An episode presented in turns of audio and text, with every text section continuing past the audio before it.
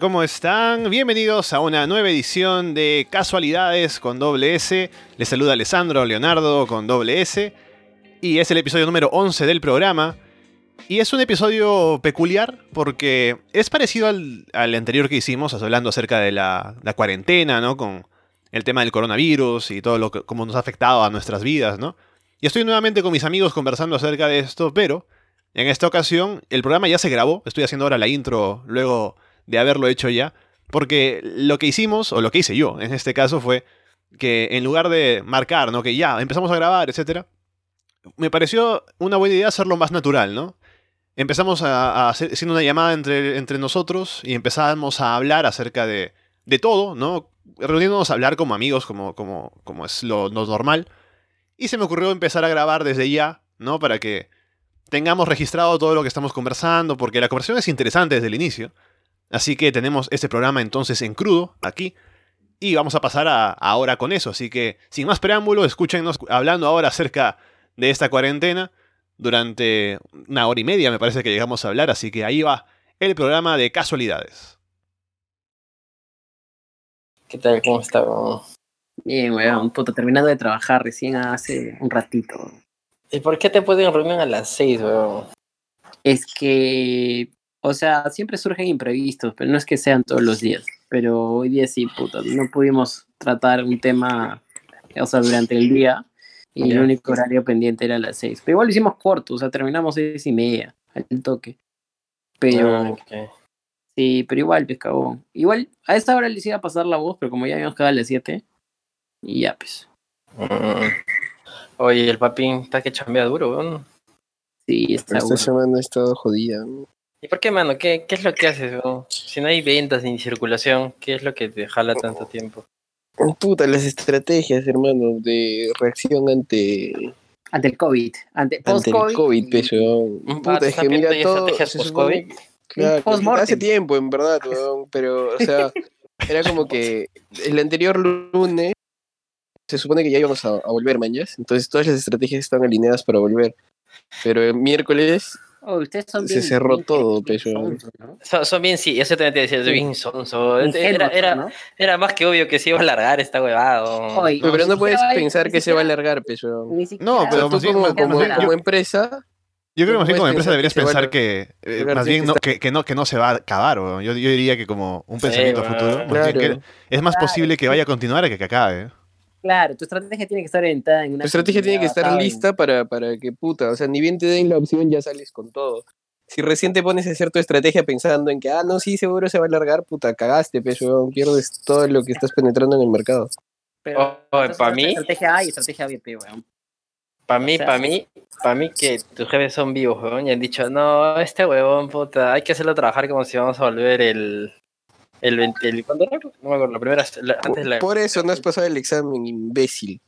No, huevón. Ustedes los tratan de huevón eso de... Por eso no has pasado Ay. el examen. Encima los de mierda. Ay, pero, ¿tú qué, estás? ¿En Jambal o en Belcorp? En Ya, Belcorp. Ah, pero te las juegas, pe, weón. Le está yendo hasta el culo eso. Comercialización le está yendo a la mierda, le está yendo el culo. Sie- Siempre hay buena onda. mercado. Escúchame, mira, tendría que sacar productos de, de bajo costo, puta, para realmente. O sea, la gente que va a entrar en una recesión económica no va a comprar cosméticos, pero se va a aguantar un culo ese tipo de compras. Mm, No lo creo, alucina. O sea, va- se va a aguantar un par de meses, pero O sea, las está, mujeres no dejan de comprar cosméticos. Ya, está bien, o sea, pero el volumen de compra es menor. O sea, lo que pasa es de que justo ahora que nosotros estamos en educación, vendemos productos cuasi educación, consultoría, y estábamos viendo esto de las industrias, y por contactos de, de clientes, así, que este negocio también no le va mal, o sea, no le va mal en la crisis, pero es bien lento su recuperación. Y una de las cosas que nos estaban contando es que, este, justo por ejemplo en, España, cuando pasó lo de la crisis del 2000, 2009 fue, ¿no? Puta, dice que la gente, este, los, los vendedores de cosméticos tuvieron que evolucionar a cosméticos de bajo costo. Dice que eso sí fue un boom. Puta, pero bajo costo. Ah, pero nosotros tenemos tres segmentos, pues, weón, que son las tres marcas. Atienden a segmentos diferentes. Ah, ya, claro, claro. Uno, su, su, su, su marca ba- baja, su marca premium. Sí, tal cual. O sea, de hecho, Level es bien, Level es bien caro, weón. Puta, una, una crema de Level te vale 200 lucas. Es de level, pe. Sí, pe. ah, ya. Ahí está, Por ahí eso está era- en el nombre. Ya, me acabo de dar, me acabo de dar cuenta de por qué, de por qué era.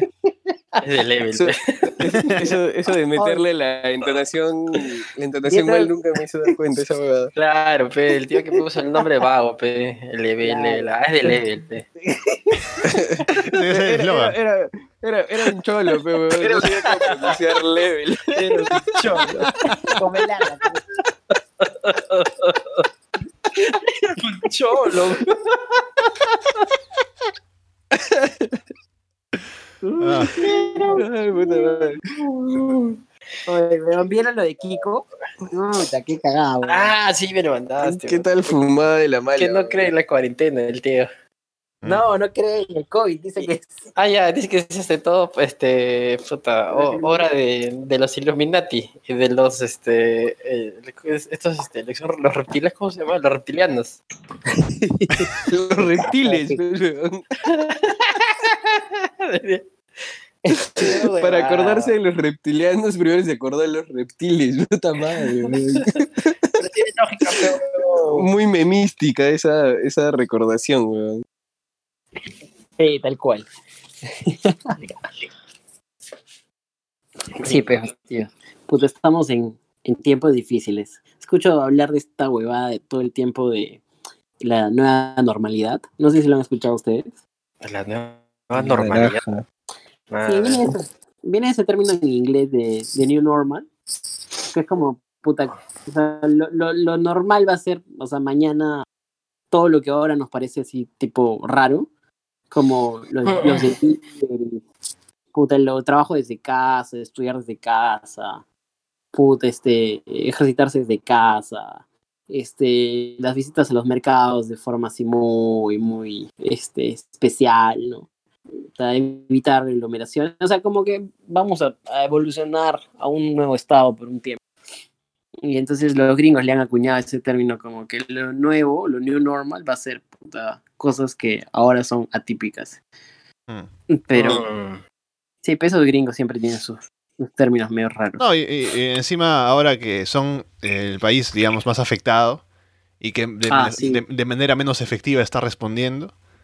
Eh, así que no sé Claro. cómo, ahora para su sociedad, cómo es que planea tener ese futuro, ¿no? Pero, porque lo que pasa con. Estados Unidos es que no tiene una respuesta conjunta a nivel país, porque como cada estado se No. administra, unos Sí, toman exacto. decisiones por un lado, por otro. Por ejemplo, lo que yo sé, algo que eh, me, ha, o sea, me ha afectado de cierta manera, ¿no? Por el hecho de que, eh, en cuanto a la, la WWE, por ejemplo, los eventos deportivos, en Florida han determinado que los eventos deportivos que tienen alcance nacional son como actividades esenciales. Entonces, sí están permitiendo que esa gente, como que, claro, han hecho como un- una negociación por ahí, entonces, como son empresas multimillonarias, sí se les permite trabajar todavía, pues, ¿no?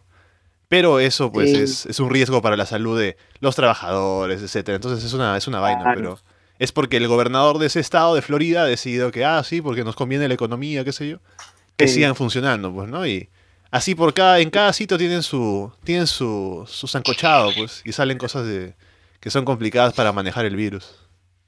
Claro, justo escuchaba que el gobernador de, o sea, esto, o sea, el primer, el uno de los primeros este, estados que tomó acciones fue California, pues, y se cerró.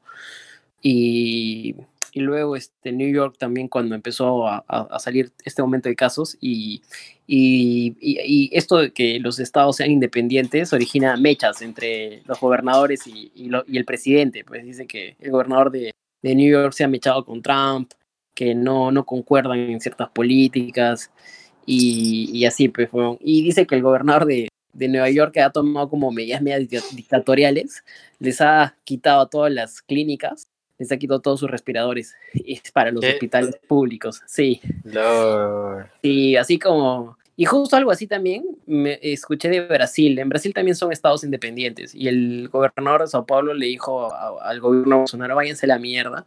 Y yo me cierro. Y puta, están haciendo sus acciones aparte. O sea, están como que tomando medidas aisladas. Es jodido. Esos sistemas de gobierno no funcionan para, para acciones conjuntas. Mm. Y pues si Trump le ha quitado el, la, la inversión de Estados Unidos a la OMS.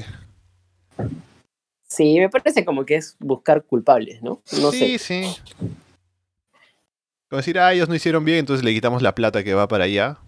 Cuando en realidad lo que necesita la OMS es, apoyo económico ahora mismo, más que, más que en otro momento, ¿no? Pero Claro. para que Trump se quite como Sí, que el, la, la mira de encima, eso. ¿no?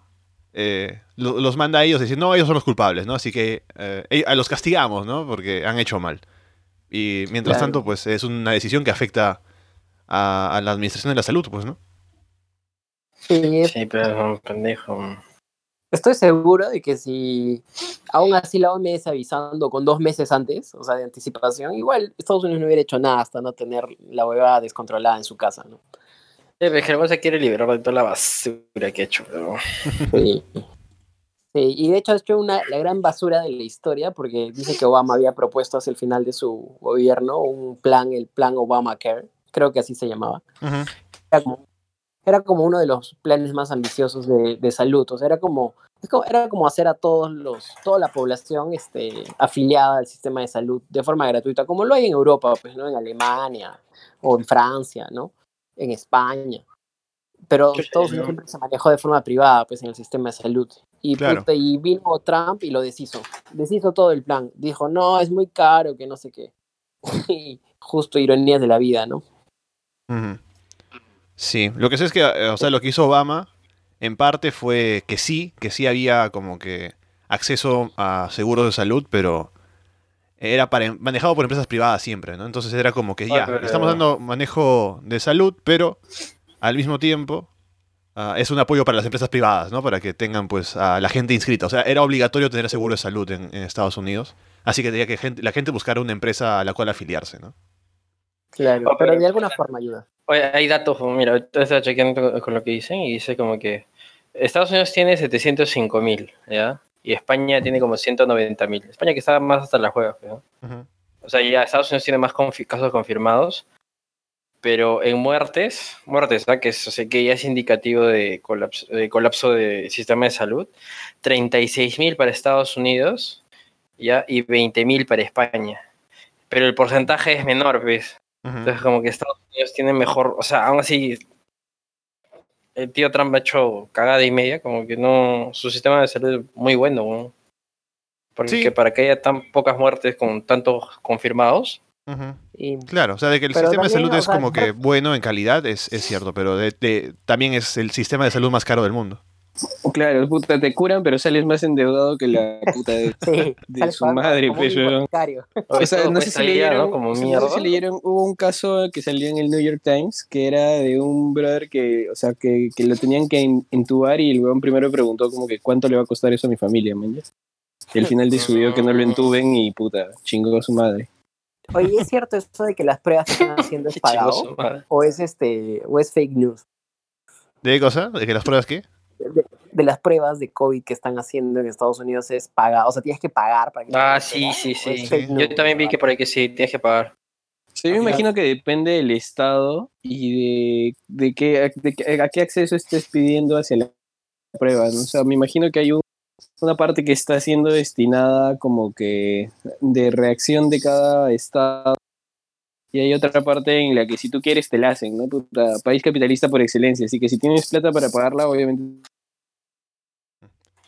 Pero, o sea, siempre, la- para que te manden a hacer una prueba no va cualquiera. Tienes que tener los síntomas, tiene que enviarte un doctor, porque no es como que si te quieres hacer la prueba vas. O sea, porque tampoco hay tanto espacio en los hospitales ni demás, así que es todo un proceso también. Deberían ir a tu casa, claro, como, como, como es el procedimiento, ¿no? Este, ju- oh, justo sobre, sobre lo que estaba comentando Yuri, pucha, ahí me queda un poco de dudas, ¿ah? Si, si realmente es que el, el sistema estadounidense es, es bueno o si es que tiene una población en menor riesgo como la europea, que tiene muchas personas adultas mayores. Y Pero, pero en Estados Unidos es el país con más obesos en el universo y en teoría también son población vulnerable. Es cierto, es cierto. también Pero creo que lado. en Europa tienen la costumbre de fumar mucho más que, que en Estados Unidos. También, Y también la población es, cosas, ¿no? eh, en, en- en promedio, es más vieja en Europa. Sí, en promedio es más vieja, sí. Y de hecho son los más afectados, ¿no? Aunque ya se ha probado que no necesariamente, O sea, son lo- los adultos mayores a veces los que ganan el, lideran el ranking de muertos en, en cada país. Por ejemplo, acá creo que es el de adultos, adultos normales, ¿no? O sea, creo que va de, de 40 a 60. No, algo así creo que va el, el rango de edad. Qué loco, Y- mano. y- o sea, ahorita estoy viendo un mapa así con que pinta todo así en escala de azules. Mano, en África está limpiecito, mano. Eso Casi no hay nada. Pero no sea, o sea, para mí que es por falta de data. También es como, como en Venezuela, pues que en un, en un momento yo también veía un mapa así. Venezuela, pues nada, ¿no? Pero es porque la, no se publican las, los datos pues, de lo que está pasando dentro. Claro, no lo mandan oficialmente. Claro, la, la gente se muere y los tiran al tacho, weón, como los chinos, pues, weón, chinos de mierda. weón. Sí, fijo, ¿no? Es imposible Como los que- chinos. de que mierda. Weón, qué chinos de mierda, weón. O sea, puta, su, su ratio de muerte es ni culo, ves, comparado con el resto del mundo. weón. Sí, es cierto. Me extraña eso. Mm. ¿Qué será, mano? Porque salen todas esas teorías, ¿no? De que el COVID estaba desde noviembre, que recién diciembre, que toda esta hueva. O sea, algo ¿Qué que creo que está confirmado y me parece que ha sido una pendejada es que en China cerraron los vuelos domésticos desde Wuhan para el resto de China, pero dejaron abiertos los vuelos desde Wuhan para el resto del mundo. Porque, o sea, el plan fue contener la enfermedad en Wuhan, pero les llegó al culo mandarla al resto del mundo, y, y- pero que no, no, no, no salte tanto dentro de China, mañana. Sí, ah, hay, hay de hecho, creo que todos siempre tendemos a creer en estas teorías conspiraci- conspiracionistas y todo, porque, no sé, de- de hecho creo que es una forma de explicar como las cosas de, de otra forma, ¿no? O como un, un más allá, pero, o sea, no sé, a mí, a mí honestamente sí me parece que hay como, o ha habido una irresponsabilidad de China, o ha habido como que, o sea, un control adrede, ¿no? De, de, de esto, para que no se les desborde. Yo creo que o son muy organizados o, o realmente pucha, han tomado acciones bien, bien pendejas que no, que no dicen, ¿no? Este, Como en Rusia. o sea, En Rusia lo que hicieron fue como que cerrar la frontera y creo que la gente que estaba enferma creo que incluso había como eh, como pena de muerte. No sé, no sé, tal vez estoy hablando, he visto de reojo alguna cosa, pero me parece que Putin había dicho algo así como que, eh, o sea, tomar medidas extremas o drásticas para evitar que se propague la enfermedad y por eso hay pocos infectados en Rusia. 32.000 en, en Rusia. Oh. sí, Poquito. Pero solo han muerto 273 y hay 2.590 curados. mm, chucha, Ahorita tú eres le- nuestra, Ahorita les damos acá tengo- en la cantidad de muertos. Mira, o sea, ahorita Mr. Chip de las estadísticas del COVID. ¿no? sí es. Acá pero, te- tengo. Pero Perú está, o sea, en, digamos, en casos confirmados está. Pucha, está 1, 2, 3, 4, 5, 2. Está contando uno por uno. Pues tampoco. Por, la- pon- es que no, no parece, huevón, no parece. Ponle número 15 nivel mundial, mano. No está, o sea. ya quisiera que, que estemos así en el ranking FIFA, weón. O en el ranking de, de la prueba CISA. sí, puta. Después de comprensión lectora. Claro. Sí, terrible, mano. Sí, pero o sea, yo creo que es cuestión de días para ver estos casos pendejos como en Ecuador, ¿no? La gente muriendo en las calles. este, Oye, pero mira, Ecuador tiene solo 8.000 ya confirmados. Nosotros estamos 13.000. Y tienen. Ah, ¿qué- o ¿De qué edad es esta, weón? 421 fallecidos nomás tienen, ni cagando. Es que, mm, o sea, lo que sé es que, por ejemplo, en México, en Brasil y en Ecuador se han dado estos casos de gente que ha muerto y le han puesto pulmonía este, atípica o muerte por este, deficiencia respiratoria típica, ¿no? Y, y nunca los contaron para, para, para como si fuera este, COVID. Entonces, este, eso al inicio de la, de la pandemia, ¿no? y en algunos casos, en algunos estados donde puta, este, simplemente son, ignoran ¿no? El- el- la, la presencia del, del COVID o realmente no les importa. Y en, en México eso es, hay un montón de estados ¿ah? que realmente ahorita le llega el huevo. Pero mira, sí, sí hemos tomado supuestamente las mejores, las mejores medidas en Sudamérica, weón. Yo no sé si son las mejores medidas. ¿ah? Y además, O bueno, ya digamos, la- la- digamos las más estrictas o, o, o- o las más anticipadas. o Claro, sea, se ha actuado más- rápido. Eso, eso sí es lo que se ha hecho. Claro, se ha actuado o sea, rápido. para Sí, tener sí. 13.000 contagiados, 300 muertos al día de hoy, y que en Ecuador no había tanto roche, solo hay 8.000 contagiados y 421 fallecidos. Pucha, da, da para O sea, pensar. yo, yo creo que la, la, la clave ha estado en que, puta, no estamos dejando que el, que el sistema de salud se llegue a su máximo de capacidad y se sature, ¿no? O sea, yo creo que ahí está Claro. la clave, o sea, y también Sí, probablemente ahí esté la clave en Estados Unidos y su bajo número de muertos relativamente que tiene para el nivel de contagios que más. tiene. Eh, y es porque, puta, o sea, si tú tienes cómo atender al enfermo, puta, lo vas a atender, porque finalmente el virus es cagón porque, puta, pasa medio indetectable hasta que, puta, se vuelve una Se manifiesta. ¿no? O sea, Ah. y ya, claro, se, manifiesta y se manifiesta con, pero en realidad ya tiene un periodo de incubación bien largo. Pero aún así, o sea, es una enfermedad bastante tratable si es que la detectas y si es que justamente la tratas y, y pones acción en eso, ¿no? Entonces, ¿qué pasa con Ecuador? Que puta, es un país que es casi tan malo como el nuestro en sistema de salud y en, y en, y en salud pública. eh, y puta, ha habido tanta gente que, que se ha infectado así rápidamente y geográficamente son tan poco extensos que también se ha, se ha esparcido mucho más rápido el virus. Y su sistema de salud, puta, colapsado, man. Entonces, puta, la gente se ha terminado muriendo en las calles porque literalmente estaba a la espera de, De de ser atendida. Sí, sí, es cierto. Ah. O sea, creo que ahí la clave es realmente hacer, eh, o sea, generar algún tipo de, de medidas para evitar el colapso, ¿no? Creo que eso es lo, lo principal. O sea, lamentablemente la economía tiene que pagar para o sea, ese, ese pequeño precio para que para evitar el colapso del sistema de salud y salvar la mayor cantidad de vidas. O sea, yo creo que en ese lado lo hemos hecho bien, porque además la OMS ha reconocido que Uruguay y Perú han tenido las mejores acciones, ¿no? En Sudamérica de prevención. Este, Uruguay es otra cosa, creo, porque Uruguay es chiquito y bueno, en fin, se puede restringir fácilmente, ¿no? Pero yo creo que si quitamos a, a Uruguay de la ecuación, creo que está Perú ahí liderando en acciones. Pero, o sea, yo, yo me imagino un escenario futuro, el horizonte, ¿ya? El horizonte de acá, seis meses, o sea, creo que todos estamos destinados a, a contagiarnos de COVID, ¿no? En algún momento, o sea, porque Sí, creo que sí. es bien difícil, o sea, Bien pendejo realmente- que en lo que sale una, una, una, una vacuna no contagiarse, sí. De hecho. Sí, aunque, Sí, bueno, bien eh, incluso yo escuchaba eh, que según los estudios hay la posibilidad de que te contagies pero no tengas síntomas. O sea, que seas un portador que no se enferma, o sea, que no, que no muestra que está enfermo, pero aún así estás, o sea, tienes el riesgo de contagiar a otros, ¿no? A pesar de que tú no lo sientas. Así que, Claro, es eh, o sea, es- eso también te Claro. puede pasar. Pero, y también que la gente que se recupera del virus ya no, ya no le puede pegar, ¿no? Porque ya ha desarrollado el sistema inmunológico para que no le pegue. Entonces, Dice que eso no va. Es medio no. debatible. O sea, no hay- está, no está comprobado. No pues, está amigo. comprobado. O sea, es que pasa que eh, los virus pueden mutar y puede volverte a dar, ¿no? Como la gripe. Pero en general, una vez que te da un virus, tu cuerpo debería este, Sí. reaccionar de tal forma que tu sistema inmune ya está preparado para el virus y no es tan probable que te, que te dé varias o sea, y ponte, si, si lo ves como un, si lo ves como, no sé, una viruela en los 1500, puta, solo te daba una vez y de ahí eras totalmente resistente al virus, ¿no? Y así es como se chingaron a, a, a los, a los incas. Sí, claro.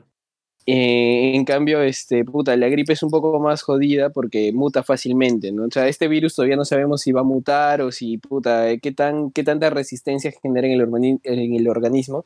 Yo creería que por el tiempo de incubación, eh, o sea, es muy probable que tu cuerpo sí desarrolle la, la, la- la pelea y, y no, te, no te vuelva a dar, pero puta, igual, o sea, llegas otra vez al, al tema de, de la salud pública y, y, y qué tan buena esté la salud del- de la gente que tenemos en el país, ¿no? O sea, puta, hay gente que se enferma cada rato porque, puta, sus, tiene defensas bajas porque están asociadas a una alimentación mala.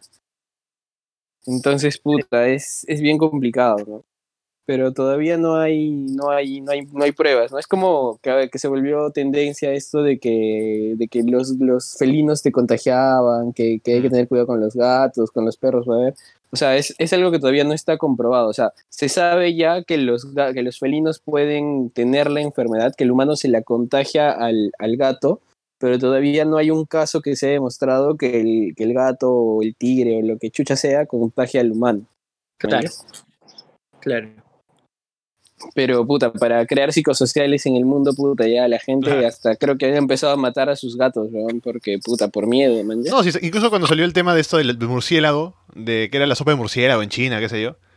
Hubo, creo, no un pueblo, no sé dónde, pero acá, En, en, en Ancash, creo. que la gente salió a matar murciélagos, ¿no? Decían, no, eso, los, eso- los, los eso lo desgraciado. los quemaron, weón. Los pobres murciélaguitos, ¿no? Los- les, les tiraron como que gasolina con, aspersor y fuego, weón. Eso no vi, Ah, sus cuevitas. Sí, fue thriller, thriller esa huevada. ¿Dónde? ¿A dónde? ¿Dónde? En, en- fue en la sierra, no estoy seguro si fue a Ancash, Huánuco, pero fue por ahí. Ancash, Huánuco, Cajamarca, puta. Fue, fue por ahí, por la sierra central. Ah, la mierda. Ah, tienes Sí, razón, weón. 300 murciélagos mataron, weón. Ah, su hijo de perra, weón. Sí, además. Cajamarca. Además, además este, es una ignorancia supina, porque los murciélagos este, realmente son como las abejas. Claro, puta, son, el el mejor control de plagas que puedes tener en, en, en un lugar, weón. Sí, además también polinizan, o sea, este, llegan, este, o sea, digamos, al comer frutas y todo, llevan semillas, esparcen. eh, es, o sea, es realmente. Claro, y, y- de pasadita se, se chingan a los insectos. Exacto, claro, como también el sapo. Pero realmente la gente es muy ignorante, ¿no? O sea, no. Difícil pedirle. Sí, sí, pues sí. sí, Imagínate que no hay, no hay abejas y puta, la gente sigue viendo abejas y las quiere asesinar. weón. Mm, sí, Igual con los, con los sapitos, weón. Sí. Sí, pero bueno, ¿y cómo ven el escenario de trabajo? O sea, Puta, yo creo que va a estar bien jodida. O sea, puta, creo que a todos, felizmente, los cuatro que estamos acá nos ha cogido con chamba la, la, la situación. Así que es puta, es una, realmente puta, es un una alivio. bendición desde, desde cualquier punto de vista, porque puta, weón, la, la calle va a estar más dura que la mierda. No va a haber, puta, no va a haber trabajo para demasiada gente durante un culo de tiempo, porque la rentabilidad de las empresas se ha ido hasta, el, hasta la mierda. ¿no? o sea, es el peor momento para renunciar de tu trabajo si es que tenías Sí. pensado. Totalmente, weón, porque Sí, es más, sí, es- sí. Es más, tienes que estar medio sobón para que no te reduzcan, weón, porque le hacen- ni, bien, ni bien levanten todas las medidas que han tomado para que no se pierda el empleo, puta, las Sí. empresas van a reducir costos y la forma más fácil de reducir tu costo Mochar fijo es mochar. mocharte gente. Sí, Claro, mochar- mochar el puesto, mochar el, el perdón, el, el claro, la posición o, o, o- o mochar gastos, digamos, como, el- o sea, no necesariamente ligados al personal, sino a bonos, no este, eh, bonos, utilidades, Incentivos. sí, incentivos. Pero algo, algo, algo, algo bueno es que este yo, al menos yo, y creo, no sé si ustedes, pero creo que sí, que de hecho están ahorrando un culo, están ahorrando plata, estoy seguro que sí. ah, sí, sí. De hecho. Entonces, este algo bueno para la economía siempre ha sido el ahorro, porque el ahorro eventualmente se transforma en consumo. Entonces, este, lo importante es eh, que una vez que se levante, digamos, este, la restricción de, de libre transporte, libre movilidad, la idea es que, o sea, se tiene que cuidar la clase media para que ésta pueda mover otra vez a la economía con consumo, porque fijo, esta es la persona, porque fijo, fijo tienen ahorro. Entonces van a querer como que invertir, consumir en cosas que consideren importantes. Entonces, si, si no, si, si, si promueve mucho este, como que dice el papín, ¿no? De que, puta, mochar gente, también este, va en contra de, de la clase media, porque usualmente la clase media está conformada por personas que trabajan en sector, en puestos formales, digámoslo así, ¿no es cierto? Claro. Y es la que sustentan la base de los impuestos acá en el Perú. Claro, Entonces. Entonces, este, creo que pucha, la ministra tiene que ser bien cuidadosa con esto, con el ministerio, o sea, el MEF y el Ministerio de Trabajo, como para que no sea tan fuerte la, el recorte que sí, fijo, yo creo que sí va a haber, fijo, fijo, fijo. Pero, Pero, pero, claro, tiene, tiene- tiene que tiene que estar saber- tiene este, que aguantado, an- anclado con algo, ¿no? O sea, que Sí, no se claro. puede hacer ceses masivos, sino hagan huevadas este, más sostenibles para, para la economía, pues, sí, quizás un subsidio, así como lo que han venido haciendo, o sea, una inter- reducción de impuestos, o que, Claro, puta, los impuestos se anulen totalmente por este año, puta, que el Estado va a pagar, pato va a pagar, pero puta, sigues inyectando economía en el país, man, ¿ya? O sea, a la Sí, larga se puede terminar ¿Crees? El recuperando. sistema de recaudación es una de las únicas maneras casi de, de, de generar este de recursos públicos. Yo lo veo bien difícil, ¿ah? Es que O sea- el, el- el tema está en que eh, O sea, la- es- si las empresas quiebran, Es medio, eh, es medio vicioso, o sea, ya se ha roto la cadena de pagos en varias industrias, ¿no? Y ahora, pucha, romper la cadena de pago tributario también sería bien cagón. sería cagón para el Estado, pero yo creo que el Estado tiene con qué endeudarse ahorita. O sea, o sea el, todo, el, todo el tema de, del endeudamiento internacional del Estado está bien manejado hasta ahora. Entonces, el, el, Estado es el que puede poner el, pecho ahí, man. O sea, pararte la bala con, con el pecho ahí. Porque si tú lo ves a corto plazo, al Estado obviamente no le conviene perder la plata, pero ¿qué puede ocasionar que no ponga el pecho el Estado? Es que las empresas quiebren. Si las empresas te quiebran, puta, es un largo, es un, es un problema a largo plazo porque, puta, te estás liquidando la economía, mañas. Ya, pero ahí, por ejemplo, yo tengo un, o sea, yo tengo una observación, ya, pero, o sea, no soy economista para hablar ahí y de repente Yuri puede, puede, puede de repente, este, luego... Tal vez, tal vez, de Tal repente. vez. De repente, quizás. Posiblemente. No, no tenga la expectativa tan alta. Es- es- tal vez. dime, dime, yo, yo, yo te voy a dar, yo te voy a dar la razón, ¿o ¿no? no me menosprecien. No lo, no lo menosprecien. Este, mm, no, yo decía, o sea, mira, o sea, el único riesgo es que empresas grandes de mucho tiempo, de mucha, de- o sea, de mucha permanencia en el mercado, quiebren, ¿no? Porque siquiera, siquiera la bodeguita, siquiera la, la peluquería, siquiera, o sea, realmente creo que en el Perú, el- el- o sea, creo que por histórico, la supervivencia de un negocio no va más allá del año, dos años promedio. Sea, los negocios se van, van apareciendo, van apareciendo, van muriendo, van apareciendo. Hay un ciclo muy fugaz del negocio, del emprendimiento aquí en Perú. O sea, no es, o sea, siempre está activo, pero nunca es el mismo. Siempre hay, se dan de baja las empresas, se crean otras, se crean otras. Entonces, digo, si, si, si ese tipo de negocios son los que van a quebrar mañana, yo creo que va a haber una rápida, una, una rápida reinserción de los mismos, ¿no? Más adelante. O sea, el único problema creo que acá es con la gran empresa. Eh, porque ya, por ejemplo, hay, hay cadenas, hay corporaciones que sí no tienen liquidez y ahorita ya la están viendo verde. ¿no? O cadenas hoteleras que un mes más, dos meses más y se van y se, y se mm, este, declaran en quiebra. No Sí. sé ahí, ¿qué opinas? Mira, eh, eh, lo que pasa es que, eh, o sea, tienes que verlo como industria, porque ahorita, el- o sea, el turismo sí está hasta las huevas, porque tal vez hasta el próximo año no se abran las fronteras o, o algo, eso sí ya, no sé. Pero sí, Es pero lo que, lo, que, lo que sí tienes que tener en cuenta es que lo que mueve el Perú ahorita, y felizmente, y digo felizmente, porque es este mm, es la minería. La minería. Eso, O sea, sí no, y- se- y no ha eso- parado, ¿no? Y eso no ha parado. O sea, trabajan hasta ahorita siguen trabajando, pero trabajan, o sea, ya con Más reducido. capacidad reducida, bien este, reducida, al y la mínimo. exportación tampoco está bien. Entonces, claro, obviamente entiendo que no hay- Mm, o sea, no, lo que son exportaciones, exportaciones, Exportación de importaciones recursos sí no parado. Sí hay, sí hay. Importaciones también, porque por la chamba sé de que hay embarques Sí, sí, de sí, ropa no, que es- ha llegado. sí, o sea, están con, con medidas extra, pero no ha parado. Claro, exacto. Y bueno, o sea, otro tema es ya que los, que los centros de distribución están pues al tope, ¿no? Porque no hay salida de producto. Por ejemplo, en mi, en mi chamba no.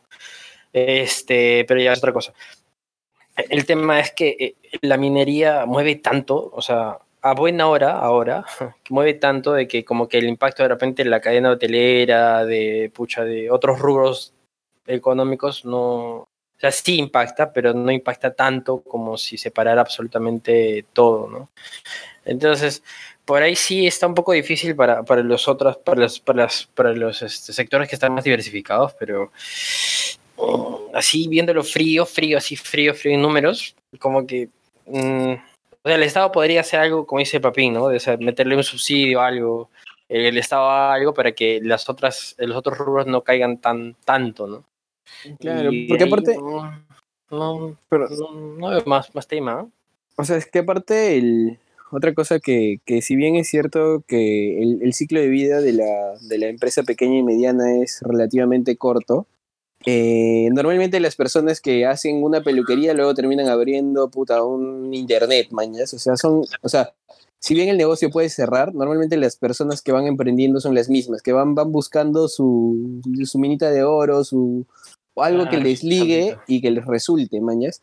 Entonces, Claro. si quiebra esta empresa, estás haciendo que se endeude esta persona natural que finalmente ya no va a poder hacer este, este nuevo negocio, manjas. Entonces no, es que, no es como que quiebre una empresa y, y el vecino abre otra. ¿no? Es como que esta persona que, que, que, que cerró su tienda porque no le ligó el abarrote, puta, probablemente ahí ponga un internet, y no le liga y ponga una lavandería, y no le liga y ponga otra cosa, mañana buscando a ver qué le liga.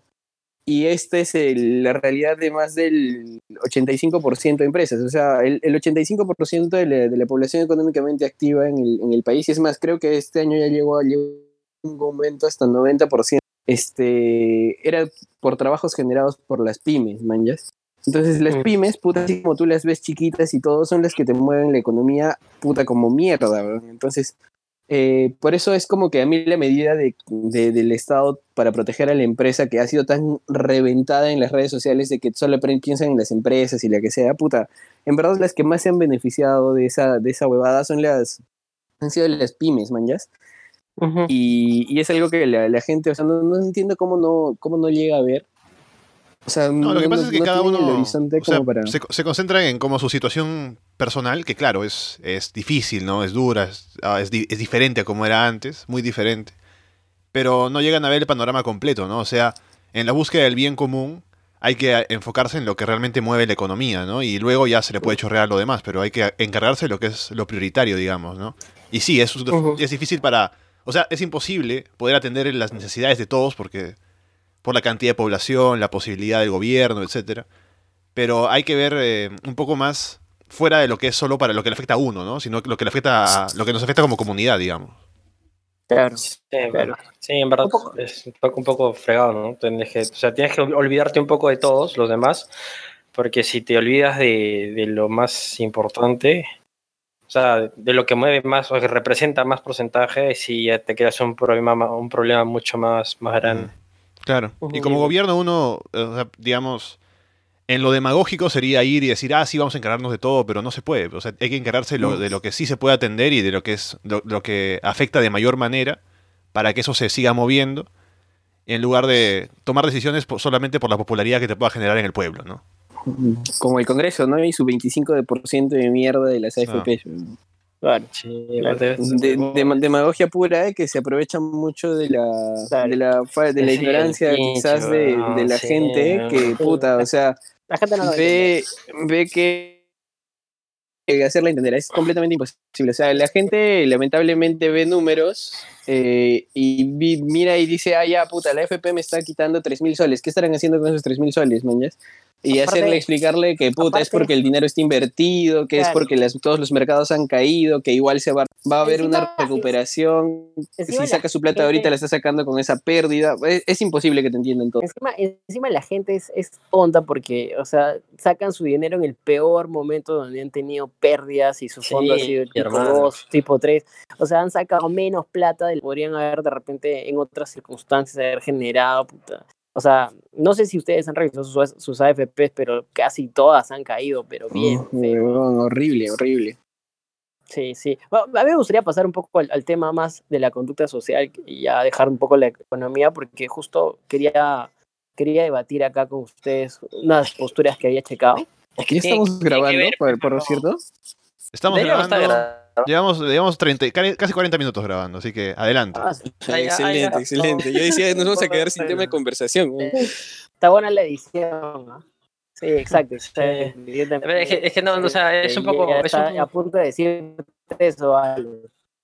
No, no, es, es, un programa, es un programa en crudo, es un programa aquí al desnudo. Sí, yeah, al desnudo. Claro, claro. Crudo, crudo, así como. No, o sea, nosotros hemos visto por los noticieros y hemos encargado de a nosotros bombardearnos con la idea de que la gente sigue saliendo, y así que no responde, que hay gente que sale a pesar del toque de queda, en fin, un montón de cosas. Y por otro lado, el otro día salía Rosa María Palacios hablar, pero obviamente también es muy controversial esta periodista, pero bueno, en fin.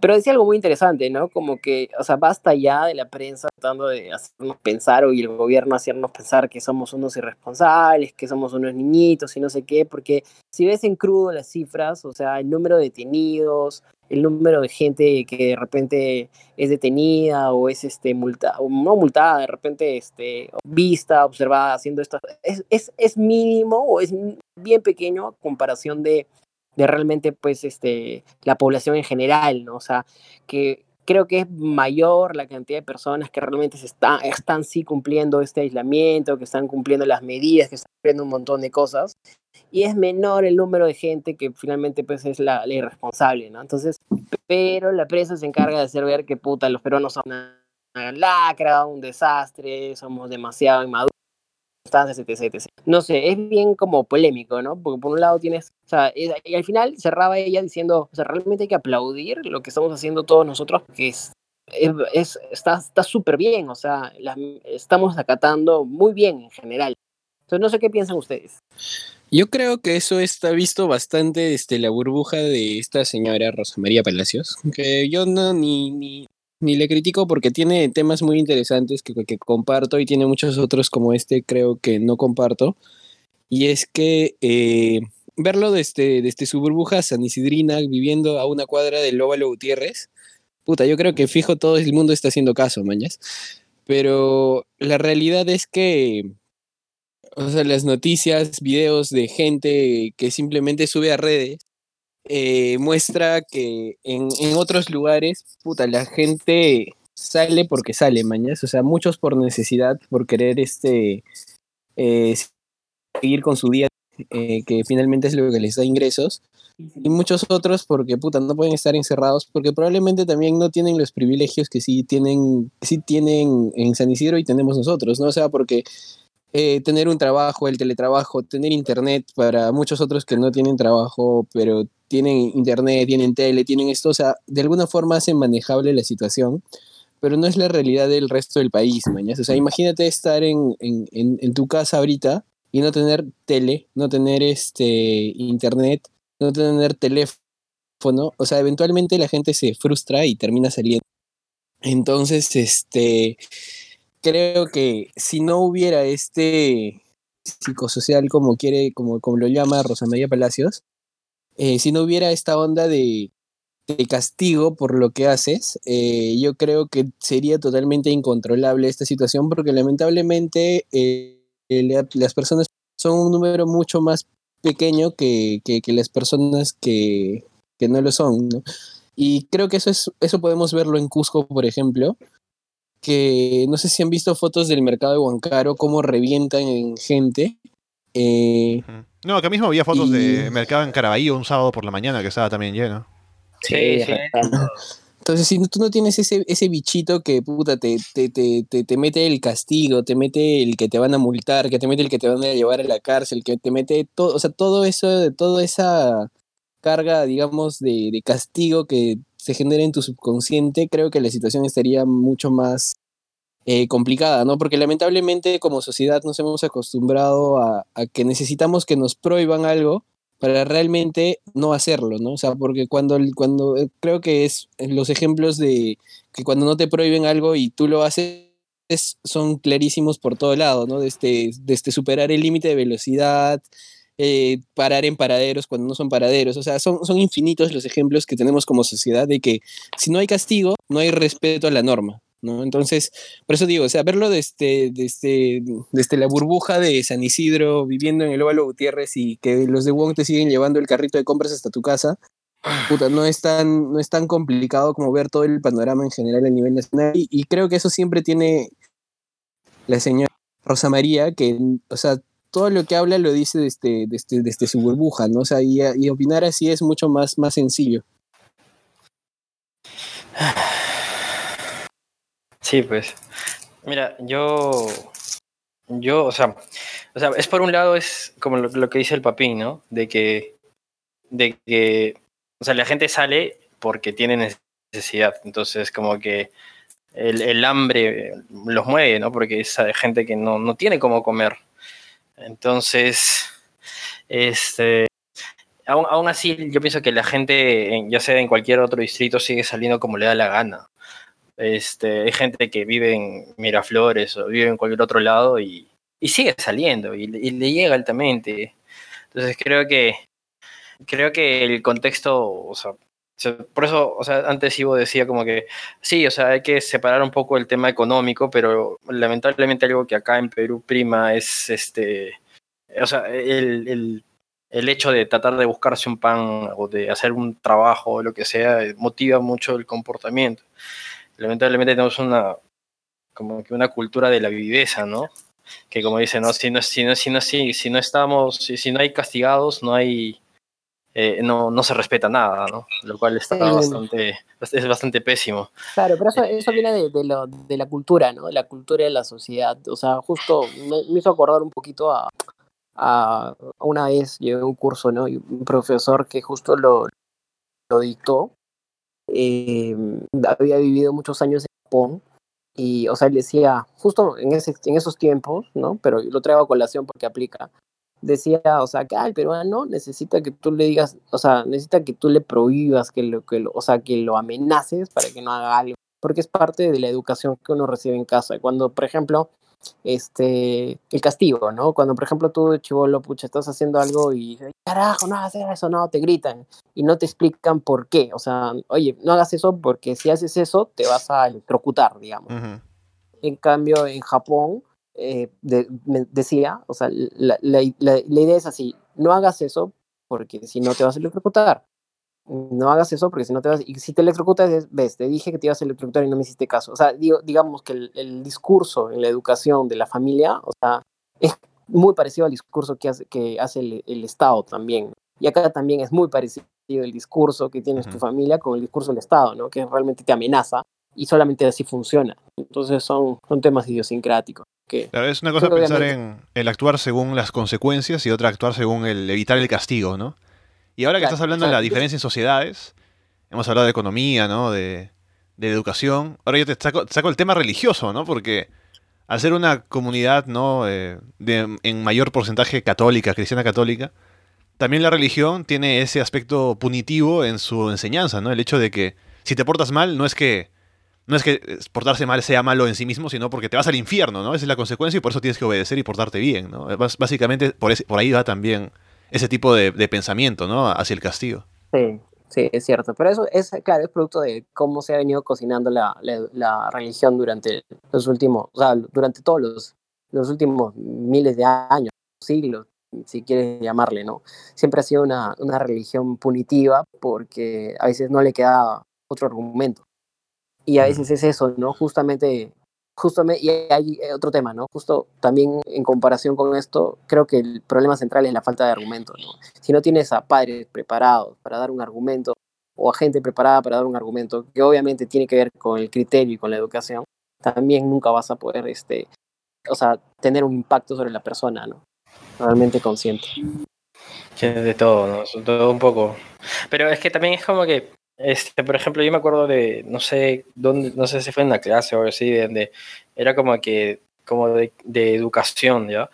Y era como lo que tú decías, ¿no? Que en Japón, este, al final, el, ponte el niño no metió las, metió las manos al enchufe y se electrocutó, pero los padres lo que hicieron fue dejar que el, el niño o la niña sufra las consecuencias de sus actos. Entonces es como que, o sea, en lo personal yo pienso que si tú hiciste algo que sabías que no debiste hacer o de repente o no sabías y, y aún así lo hiciste, eh, aprendes a largo o corto plazo, sufres alguna consecuencia de esos actos. Entonces, Claro, ap aprender a causa de tus acciones es la mejor forma de aprender. claro. Y eso, Eh. por ejemplo, es totalmente diferente acá, porque acá en Perú es como que te apañan, ¿no? O sea, la cultura latina en general. Es que no es más, más es que acá, acá ponte ya, digamos, yo, pucha, no sé, me hice algo mal en mi chamba, ¿no? Algo, ah, hice algo a medias, igual envío el reporte y después salta algún problema y, y pienso que una, algo que se observa mucho en el trabajo, o, o en, creo que en la vida diaria o en cualquier momento, se puede decir que en vez de tratar de nosotros de, de, pensar en qué podríamos hacer mejor, es como que también echar las culpas. Mucho echamos, la, o sea, echamos la culpa al gobierno, echamos la culpa a una persona u otra persona. Entonces, es más, es más fácil buscar culpables que responsables. Claro, exacto, exacto, sí. Es una, más que asumir la, la, responsabilidad propia, ¿no? Porque sí, uno piensa y, que, digamos, claro, ya, es culpa de difícil, tal grupo social, ¿no? Es culpa de tal empresa, o grupo de, culpa de tal político, o de tal asociación política, sí. ¿no? En lugar de considerar sí. que el cambio nace desde uno mismo. O sea, si sumamos los esfuerzos conjuntos de cada uno, es cuando se generan los cambios reales, ¿no? Pero si uno dice, ah, no, es... conmigo no es, entonces al final pues no se genera el cambio, porque nada, o sea, no se asume la responsabilidad que uno mismo tiene para es- ese cambio que se, se hace de manera mayor, ¿no? Con la suma de esfuerzos. Claro, y, o sea, eso, y eso es eso- justo en la coyuntura, eso, o sea, eso es tal cual justo para la coyuntura del COVID, porque nos hemos dado cuenta en esta, o sea, o sea, creo que hemos roto algunos candados, algunos mitos, como en este, o sea, siempre nos sale pues un poco esto, la sociedad un poco clasista y estamos tratando de echarle la culpa, ah, ves, por eso hay muchos Claro, infectados, porque la gente, exacto. la gente... que en este, Caraballo, que tal lugar, la gente pobre, sí, la eso, gente eso de es, los bajos recursos es, sí. la, es la que está ahí y te das cuenta que al final los videos o las cosas demuestran que pucha, hay gente de plata o de buen nivel económico o de buen nivel socioeconómico en todo caso que está haciendo peores huevas, o sea, peores cosas, ¿no? O sea, que realmente se comporta mucho peor y o igual, no solo que digamos como las proporciones eh, de los niveles socioeconómicos son variadas y de repente los niveles más altos son menores en, en proporción, no ves tantos casos, pero en realidad, o sea, este virus ha hecho que no tengas, o sea, que no, no, no hagas esa distinción, porque realmente todos han caído en lo mismo, ¿no? Sí, es más fácil echarle la culpa al- al- al- a la gente que está en Caraballo, que está en estos mercados que son enormes y donde obviamente hay gente que tiene más necesidad que otros. Este, y es más fácil poner, meterle la cámara y decir, mira, o sea, ya, o sea, los periodistas tienen el poder de, de darle a la noticia el, el tono, el tono o, o poner este, buenos y malos, ¿no? De juzgar, en tu caso, digámoslo así. Entonces, yo, por ejemplo, no, no veo noticias así de ese estilo. Yo no veo en, en, en San Borja, en Miraflores o en esto, que sí sé, porque yo la otra vez el lunes fui a hacer las compras en el Plaza Vea y, y a pesar de que sí, la gente para entrar mantenía su metro de distancia, sí, que sí lo mantenía, eso sí, no lo voy a negar. eh, entrabas al Plaza Vea de San Borja y, y eso dejaba de existir. Y es porque la gente también tiene miedo, ¿no? La gente quiere comprar sus cosas, quiere hacerlo mejor, quiere hacerlo más rápido, quiere, no sé, hay muchas cosas. Eh, el ambiente se siente tenso. Yo sentía mucha tensión en el aire. Y, estaba lleno, y la gente estaba su carrito y, estaba, y se aglomeraban ahí en, el, en, la- en esa, en, eso, ese- en ese metro y medio que tienes para recorrer la sección de menestras y fideos, y la otra que es de, conservados y cosas así. La gente se aglomera y no es muy distinto a la, a, la, a la situación que está en otros mercados. Solamente que en otro mercado hay polvo, hay tierra, la gente está que, como puede vestida, lleva todo eso y es un poco más ¿Te has- des- te has dado desordenado, pero hasta el final lo mismo. ¿Te has Al final cuenta? los dos sectores sociales están incumpliendo la norma. Te- Entonces, te Perdóname que te interrumpa, pero justo sobre lo que mencionaste, ¿te has dado cuenta cómo la prensa no va al Plaza Vea, no va al metro a hacer lo mismo que va a hacer a los mercados? O sea, ¿por qué no lo hace? O sea, de repente no va a encontrar tantos casos, pero va a encontrar gente probablemente junta, no respetando la distancia social, o sea, mil cosas que podría así como, como lo ha estado haciendo, tipo en este tono medio persecutorio. Y ¿Sabes? podría hacerlo así, ¿no? ¿Sabes qué creo? Creo que son dos cosas que ocasionan eso. Uno es que las personas de la prensa se sienten más empoderadas contra, contra la gente que se clasifica como que pobre, humilde, no sé. claro, y, y sienten más ese, ese poder de poder meterles el micro en la cara que a una persona que en teoría puede tener una buena condición económica y que va a ser probablemente respetar sus derechos de una manera diferente, ¿no? En cambio, este es algo que se ha generado mucho en la, en la, en la prensa peruana, ese, ese amarillismo de cómo sensacionalizan todo y cómo este les, les gusta el, el grabar y decir que, que irresponsables son, pero este, no se lo dicen a todos, sino solo a, al- a este sector que consideran que, que de alguna forma se lo pueden decir así más, más libremente, ¿no? Porque, eh, y como para eso, este, como dicen, o sea, al, al final pasa en todos lados, puede que en, en, en diferente proporción, pero la irresponsabilidad es una, ¿no? O sea, la responsabilidad la cometa fulanito Pérez o el o, o- o- o quien sea, este, de- independientemente de su condición social, es eh, una irresponsabilidad y ambas deberían ser igual de punibles y no, y no con diferencia, ¿no? Pero no, no se da el caso. Ujú. sí. Yo sé que es un poco de todo. O sea, en verdad creo que, o sea, esta, esta pandemia está desnudando todo eso, ¿no? A buena Sí. hora, en verdad. Sí, sí. Incluso, bueno, eh, no es el caso acá, porque, como digo, ¿no? Acá tenemos un esfuerzo conjunto a nivel nacional de cómo hacer las cosas, ¿no? Eh, me pongo a pensar en el caso de Estados Unidos porque estoy bien pegado a eso, por mi trabajo y también por, por las cosas que voy escuchando en noticias, ¿no? Sobre lo otro que hago, que es lo de Eso, libre es- y demás. eso quería que de repente en algún momento nos cuentes, tú que has estado ahí viendo, atendiendo probablemente Ujú. Algunas, algunas emergencias, que nos cuentes alguna anécdota tal vez luego de eso. Sí, sí. Bueno, lo que yo decía es que también, eh, así como ya dicen lo de la pandemia, cómo revela ese tipo de comportamientos, ese tipo de problemas, también cómo revela, eh, porque a veces uno puede pensar, ¿no? Que ya hay personas en puestos de poder que pueden ser como que buenos, malos, mediocres en su trabajo, ¿no? Pero a veces cuando uno nota que los intereses que pone por encima de lo demás son los intereses económicos o los intereses de intereses particulares por encima de intereses comunitarios, por ejemplo, como lo que comentaba este caso de este gobernador en Florida, ¿no? Que quiere mantener funcionando como el, el tema económico, poniendo en riesgo la salud de, personas y demás. Ese tipo de cosas, ¿no? Ha, desnudado de pronto ese perfil de ciertos eh, personajes al poder, ¿no? Como el mismo Trump, ¿no? Que ya se sabe todo lo que es él, pero el hecho de que le quite la inversión a la OMS, por ejemplo, ese tipo de cosas.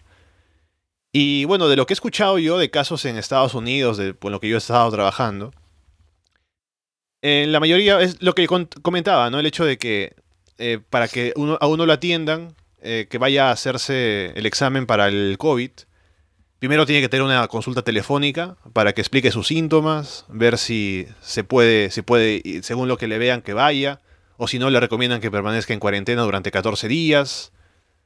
Ah, porque tampoco no quieren que se llenen los hospitales. Así que no es que la gente vaya. Hay muchas consultas telefónicas de, de problemas de salud también, porque la gente no va en persona a los hospitales ahora.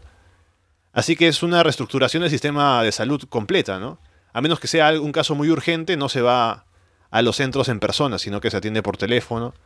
También, al igual que acá están haciendo las clases a distancia con los estudiantes del colegio, hacen conferencias con los profesores y demás, también están eh, de esa manera adaptándose. Así que es igual, están como que ahora entrando ese nuevo estilo de vida, ¿no?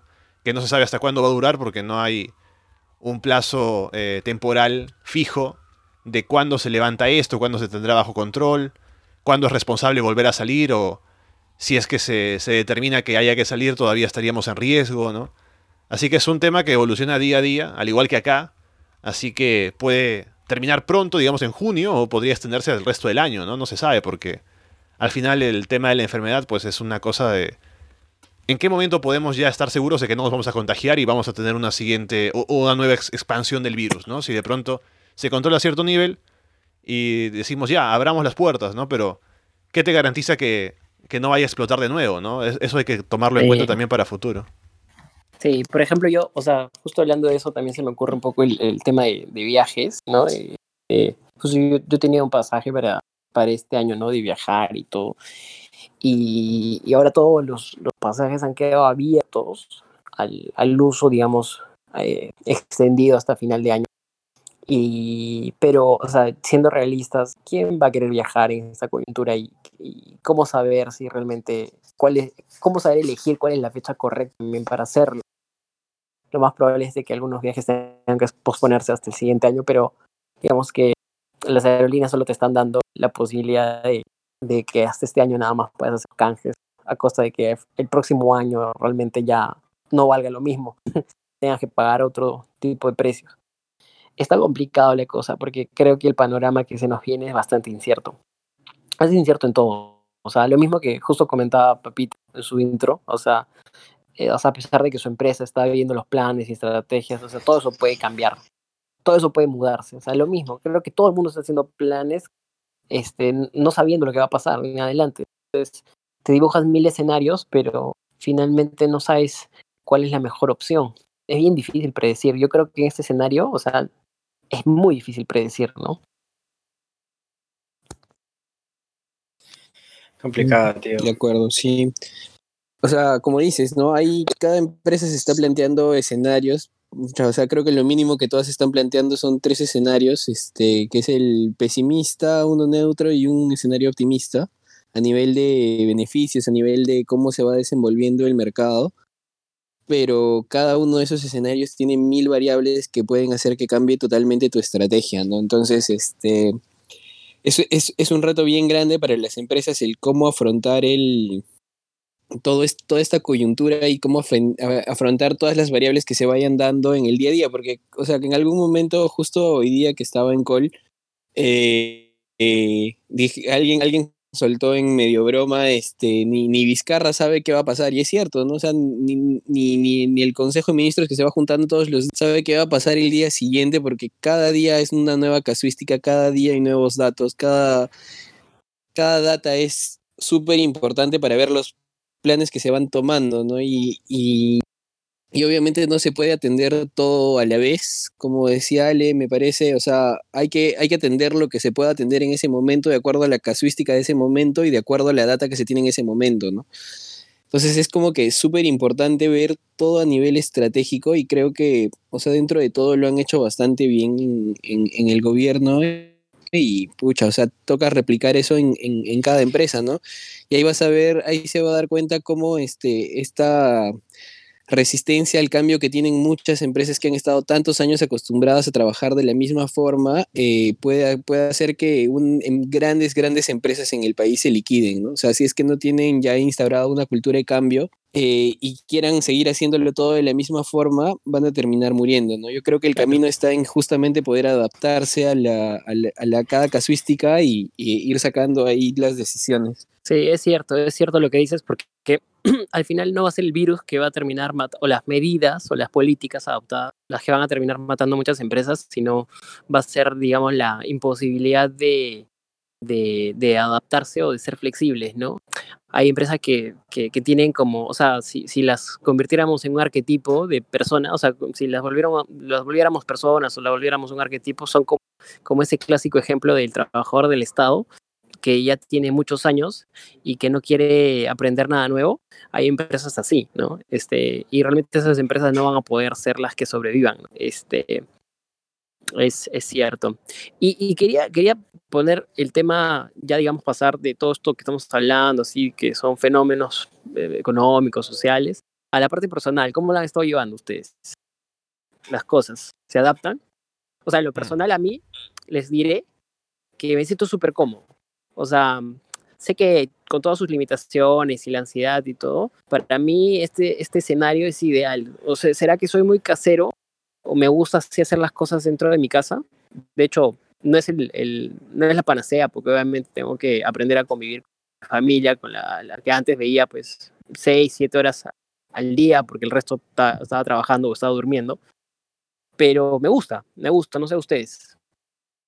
Sí, mira, yo pa- para, para apoyar tu punto de vista, yo también soy bastante de casa, ¿no? Bastante introvertido en general. Así que a mí no me ha afectado mucho, porque yo tampoco soy mucho de, salir demasiado de mi casa, ¿no? O sea, salgo a trabajar, hago diferentes actividades, ¿no? Pero si puedo aprovechar un día libre para estar en casa, lo hacía en el pasado, ¿no? Para estar tranquilo. Y ahora pues tengo aquí, tengo mi trabajo en casa, tengo eh, mis, entretenimientos, ¿no? Videojuegos, películas, series, etcétera. Ah, tengo el internet, ¿no? Así que de una u otra manera yo me organizo para que en el día de hacer diferentes actividades, hacer ejercicio también. Así que no me ha afectado demasiado, ¿no? Aparte vivo solo, por eso no tengo que yo estar aguantando la convivencia con alguien que de pronto, pues, que puede ser complicado, ¿no? Estar mucho tiempo con otra persona aquí en casa. Así que lo único, ¿no? Que extraño a mi enamorada, ¿no? Que es lo triste, pero por lo demás, yo, yo siento que no me ha afectado tanto como a otras personas, ¿no? Por mi propia personalidad y porque, por las posibilidades que tengo, ¿no? Así que Eso que me ha ido bien. ¿no? Claro. Sí, a mí también igual, ¿eh? tranquilo con mis hermanos, no, no, o sea, tenemos como que una mentalidad bastante parecida, nos gusta estar en casa todos, tenemos acá nuestro, o sea, nos- cada uno está, compartimos algunas series, algunas cosas juntos que nos gustan, felizmente hay cosas en las que compartimos, sea en Netflix o alguna otra serie, algún anime, lo vemos. Eh, también te diré que, que me gusta bastante y me, aunque, suene raro, me va a costar un poco soltar la cuarentena porque ha sido, de cierta otra forma, ha sido como unas vacaciones, como le dije ahí hace un rato. De lo que yo extraño de salir es por la gente de la chamba, que era súper pilas, es bien graciosa. A mi flaca también se extraña. Eh, más que nada, las bromas y todo eso de la gente, de la chamba.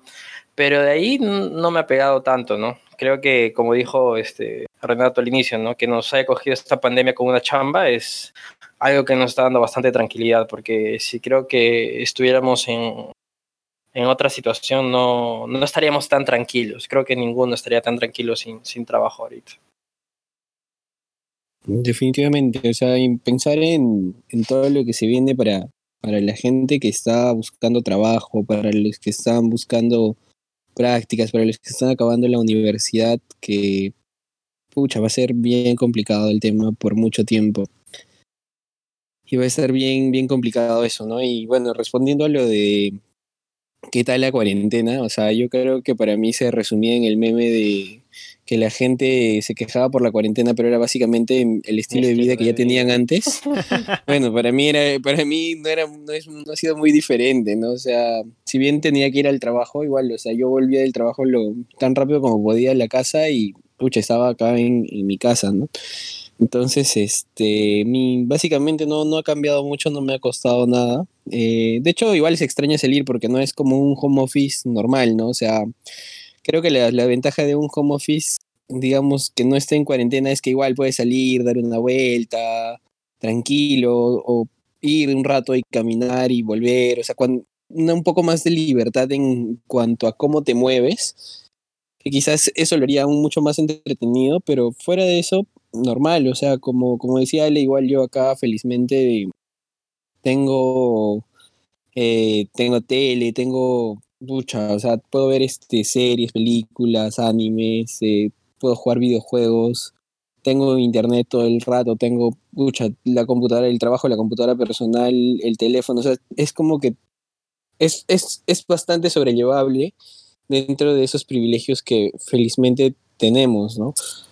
Sí, hay, que, hay que dar gracias que somos bastante privilegiados. Una conclusión importante, porque, sí. porque justo el otro, el otro, día también, ¿no? Y muchos decían en el trabajo, pucha, sí, ahora, o sea, más la chamba, ahora tengo que atender a los hijos, tengo que atender como que, o sea, cosas, responsabilidades de la casa, la limpieza, la cocina, pero dentro de todo, afortunado, porque sé que hay gente que lo está pasando peor, que no tiene que comer, que no tiene cómo generar ingresos o pagar su alquiler, en fin, ¿no? Y creo que ese no es nuestro caso. Sí. Algo que estamos aprendiendo, hermano, es a ser agradecido. Y eso es bien Sí, sí, eso sí, es bueno. Totalmente. Una, algo que yo he visto, todavía no lo hemos mencionado, pero va junto con nuestra cultura peruana, es que los peruanos somos muy malos somos demasiado malos ahorrando todo, sí, en todo nivel. Sí, y, mm, o sea, es, es increíble, pero si la gente tuviera una cultura de ahorro, que es básicamente enseñarle a la gente que tiene que ahorrar desde que entra a colegio, así como también deben enseñarles que no, que, que, que o sea, tiene que haber educación sexual para que haya una población más, este, digamos, económicamente desarrollada en tema demográfico. Eh, es súper importante también el hecho de, de, enseñar la cultura del ahorro, ¿no? O sea, creo que eso pasa a todo nivel. Este, desde las personas informales o nosotros desde chivolos que cuando tenemos un extra, pucha, o sea, te lo gastas en el chocolate, en la gaseosa o más, o más viejo en la chela, man. Eh, en vez de ahorrar eso, porque no, no, siempre hay necesidad de que te compres algo, o sea, no digo que esté mal que te compres una cerveza, ¿no? O sea, ese no es mi punto, pero puta, muchas veces es como que, ah, me sobraron, puta, no sé, 50 soles, ¿qué hago? Puta, me, me los chupo, man, ¿ya? Sí. O veo un vino Sí, y digo, sí, puta, me... Estoy- que quiero, ah, mira, ¿por qué no, por qué me compro este vino de 35 soles o de 40 soles? Mejor me compro este de 60 porque me, me sobra este, ese extra Exacto. Y puedo, y puedo usarlo, ¿no? Y, y probablemente sea un vino tan rico como el anterior o un poquito Claro. más, pero puede haber sido finalmente ahorro que has tenido. Y creo que eso pasa absolutamente a todo nivel, ¿no? O sea, igual los, los trabajadores del día a día, por ejemplo, los taxistas, Yo- eh, tienen mucho esta mala cultura de tomarse una chela y otra chela y otra chela y hay otros que, o sea, igual se van a, a- un lugar nocturno de entretenimiento o mil cosas, ¿no? Se van al casino, pero no hay nada de cultura del ahorro que sí hay en otros países que, o sea, de todos los ingresos que, lo, que logran, mínimo ahorran un 30%, ¿no? Que es el ideal. Y que, pucha, o sea, en momentos como este hubiera ayudado un montón a todas estas familias, ¿no? O sea, obviamente hay personas que no podrían, que hay, hay, hay familias que no podrían ahorrar, es cierto, porque probablemente les alcance lo justo, pero digamos, este, en términos generales, creo que hay mucha población que ha podido tener ahorros y que hoy, hoy en día se queja de que no puede salir a trabajar de su día a día, ¿no? Y porque, Yo- o sea, Yo tengo una explicación un poco sobre eso. Bueno, mi, mi explicación es que este, yo creo que, o sea, somos una generación, el grueso de la generación de hoy no ha pasado o eran muy pequeños cuando pasó la crisis, la crisis de los 80, eh, y creo que toda generación siempre está marcada por, por sucesos así, ¿no? por sucesos de crisis que le enseñan realmente el valor del el ahorro, los hábitos. Entonces creo que siempre hemos sido una generación de bonanza, eh, de gasto más que de ahorro. So- hemos sido una generación que siempre se ha podido permitir comprarse lo que se ha propuesto, ¿no? Diferente a nuestros padres, abuelos, que han pasado épocas súper duras, ¿no? De repente hambre o de repente, en el peor de los casos, en algunos otros países han pasado guerras y, o sea, les ha enseñado mucho, ¿no? Por ejemplo, Alemania, una población con muchas guerras y los, las generaciones han sabido cómo eh, creo que, o sea, por ejemplo, en mi caso personal, eh, o sea, yo me he dado cuenta las, la cantidad de veces que salí a comer a la calle, y eso que yo considero los que menos sale. Pero, o sea, esa cantidad excesiva de veces que salí a comer a la calle, que realmente, o sea, a veces es un fin social, que a veces es para ir con alguien, ¿no? Tu enamorada, tu- tus amigos, pero a veces, o sea, o sea, veo ahora cómo va haciendo el mercado y puedes prepararte tantas buenas comidas y, con precios absolutamente, bueno, aunque han subido los precios, pero con precios muy baratos. Y, y uno saliendo a comer, pagando, pagando capricho, ¿no? O el Uber Eats, O sea, el... Exacto. Eh, el Rappi, Eats, ¿no? Y bueno, chicos, yo con eso me despido. La verdad que tengo una actividad acá en casa. Siempre jugar en la noche con mi familia. Así que no trazo más. Pero la verdad que me ha gustado mucho esta, esta, esta conversación. Si me van a quedar ahí este, conversando todavía, por favor me hacen una, una mención, ¿ya? En su, en su cierre. Nos quedamos un rato, nos quedamos un rato más. Ya, ya estarás para la próxima entonces. Cuídate. De Webin. acuerdo. Chao, chao. Chao. Hola, compadre. chévere. mi hermano. Y bueno, acerca de lo que estaba diciendo, estaba pensando en algo. Sobre esto de las costumbres que, eh, más allá del meme, ¿no? Yo me imagino que para más adelante, ¿no? En la vida, cuando seamos viejos, ¿no? Podremos, digamos, tengamos nuestros hijos de pronto, ¿no? Entonces, eh, ahí cuando de pronto piensas en el gasto, en el ahorro, ¿no? En, la compra de tal o cual cosa, nos vendrá a la mente tal vez este periodo, ¿no? En decir, mira que en mis tiempos era así o asá, ¿no? Mejor no hay que gastar de esta manera o de otra, ¿no? Pensando tal vez en esta época, ¿no? Cuando, cuando llegue un momento en el futuro en el que de pronto volvamos a una, a una vida normal, pero haya que pensar en, en ahorrar, recordando cómo vivimos ahorrando en esta época, ¿no? Sí, fijo. Yo, yo me acuerdo que día en la tarde antes de mi siesta. Ojalá, que. Hoy día, hoy día a la una de la tarde, ahí antes de mi siesta, después de almuerzo. Eh, o, sea, o sea, creo que pocos eventos en, o sea, en, en la, en la historia de la humanidad han sido tan. han, han afectado tanto, ¿no? Creo que ni siquiera una guerra mundial, ni la Segunda Guerra Mundial afectaba a tantos países, o sea, a todo el mundo, en verdad.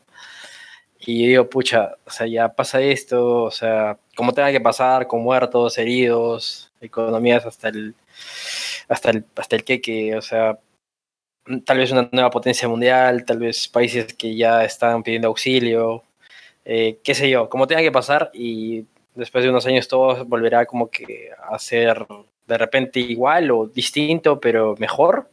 Eh, y digo, pucha, ¿harán películas de esto, mano? ¿Será algo así como que- Seguramente, estamos en una época en la que en la que todo se puede llevar a pantalla, creo. Sí, pero mire, yo creo que no sería Y- una película buena sobre este periodo, sería no una película de pronto que te hable de la situación a nivel macro, sino de pronto una historia personal, ¿no? De alguien metido en, un- en esta época pero afrontando alguna dificultad, ¿no? Saliendo adelante, un poco el tema de la esperanza, si quiere por ahí para meter un mensaje en la película o lo que sea, pero yo pienso Algo que sí así puede como haber... un Parasites, Claro, pero en versión COVID. exacto. Yo pienso que sí puede salir un tema como que seguramente inspirará a, a creadores, ¿no? Este tipo de, esta situación, a contar historias, a contar, eh, no sé, alguna reflexión acerca de, la- de lo que hemos vivido, alguna cosa por el estilo. Teorías conspirativas, También. Pucha, qué loco, ¿no? Y, apo- y- y de- ap- apocalípticas. también, O también. sea, yo obviamente exagerando, pero... O sea, el- el- el mundo ya ha pasado pandemias así, ¿no? O sea, la peste negra, por ejemplo, fueron 25 millones de, de muertos solo en Europa. Y, y bueno, ¿no? Yo, yo, yo siento que cuando vaya con, con mi hijo o mi hija o, o alguien a ver ese, esa película, eh, ya me sentiré viejo, hermano. Ahí sí, ¿verdad? Y le decir, sí, mira, yo viví esa época, carajo. Se vienen los flashbacks. pero sí. Claro, se Los vienen las flashbacks de estar en, en la, en la casa jugando, jugando o viendo Netflix. los flashbacks, ¿no? Los flashbacks de, de ver Netflix, de dormir en la tarde. Así De como la gente ¿no? que, eh, los, los veteranos, ¿no? Que ven películas de guerra y de pronto tienen los flashes, ¿no? De las bombas, ¿no? De haber estado en Vietnam, Sí. Ahí tienen los flashes de estar tirado en el sillón, ¿no? Viendo, viendo una- un anime, ¿no? Sí, y, y tú, y tú todo con Chale dices, sí, hijo, sufrí mucho, sufrí mucho. No, no. Llorando, ¿no? Viendo la película, llorando. ¿no? Sí, ¿Por me acuerdo cuando mi internet se cortó. No, es que en esa época vi The Notebook, así a la mierda. Puta, sí, hermano. En verdad, o sea, es un evento mundial que, o sea, bueno, hay mucha gente que le está sufriendo, o sea, pero bueno, creo que siempre se puede sacar una risa, ¿no? eso es lo importante. Sí, sí, totalmente. Y bueno, un poco Ay, de pronto para cerrar, no sé qué han estado viendo, alguna película que recomienden, algún videojuego que hayan estado metidos ahora últimamente. Yo sé que Yuri, tú ibas a jugar, eh, te recomendé The Witcher, no sé si llegaste a jugarlo, Sí. todavía no. Uy, qué no, buen no, juego. no, todavía no, pero este, lo que sí recomiendo, aunque sí es un juego viejo, este, el Assassin's Creed que lo estoy jugando. ¿El 2? No, no, el, este, el Odyssey. El, El, el- Odyssey. por si acaso, el 2 El está gratis para, para PC. Ah, pero con Eh, el, metido en la, en la tienda de Ubisoft, creo, pero sí, sí lo vi. Sí, sí, sí. Ah, bueno. Y este, para, para el Play 4 está el Uncharted. Oye, mano, pero a verdad eso, en Play el- van a sacar no sé qué fecha de noviembre de, de este mes. Creo que la próxima semana va a salir el Uncharted 1, 2, 3. eh, Ya salió, ya salió desde Gratis, antes sí. de ayer. Hasta, Ah, ya, el- hasta fines. Hasta el 25, creo. am- Amaloro, ya, ya me los había comprado, así que bueno. Fue. Pero sí, el, el Assassin's Odyssey que me, que me bajé gracias al torrentazo que me pasó este Ale. Oh, oh, Cero eso, cosas. eso no hay- no hay que decirlo acá en público, pero adelante. aló, aló, F- aló, FBI. Esto se edita. Cero, edítalo.